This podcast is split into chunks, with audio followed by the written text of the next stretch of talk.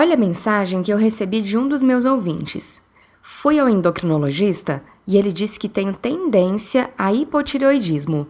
O que devo fazer para o meu metabolismo não desacelerar e para eu não engordar? Você está ouvindo ao podcast Nutrioga. Meu nome é Andréa Torres, eu sou mestre em nutrição e doutora em psicologia clínica.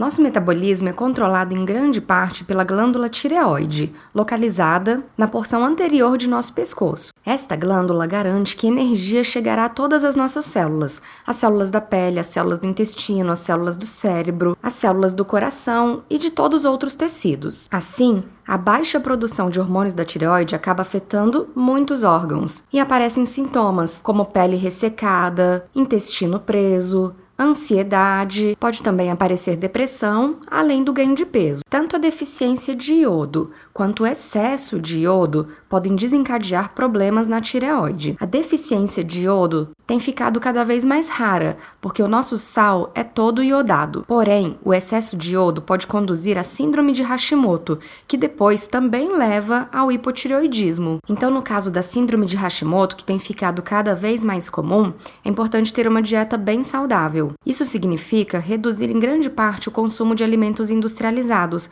porque eles contêm um excesso de adição de sal e por isso também um excesso de iodo. Evite, portanto, alimentos enlatados, embutidos, curados e qualquer alimento em salmoura. Como a síndrome de Hashimoto é uma doença autoimune, existem pesquisadores estudando o relacionamento entre o consumo de alimentos alergênicos e o desenvolvimento do problema. Alimentos que têm sido mais estudados e que parecem se relacionar às doenças autoimunes incluem o glúten e o leite. Se você estiver disposto a fazer uma dieta com a exclusão destes alimentos, procure um nutricionista para te orientar bem. Existem estudos também mostrando que o uso de anticoncepcionais pode bloquear a absorção de iodo pela tireoide, assim como a reposição hormonal que é feita após a menopausa. Por último, para nossa tireoide funcionar bem, ela precisa de nutrientes. A falta de zinco e de selênio, por exemplo, comprometem o funcionamento da tireoide. Tente consumir mais leguminosas, castanhas e sementes. E não faça dietas com muito poucas calorias,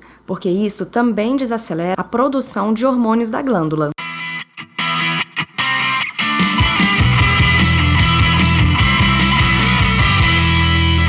Para saber mais sobre tudo o que rola no mundo da nutrição, acompanhe o blog nutrioga.com.br/blog ou me siga nas redes sociais. Se você gostou deste programa, vote também em mim no prêmio Top Blog 2015. Assim, você me estimula a continuar produzindo estes materiais. Um grande abraço e até o próximo programa.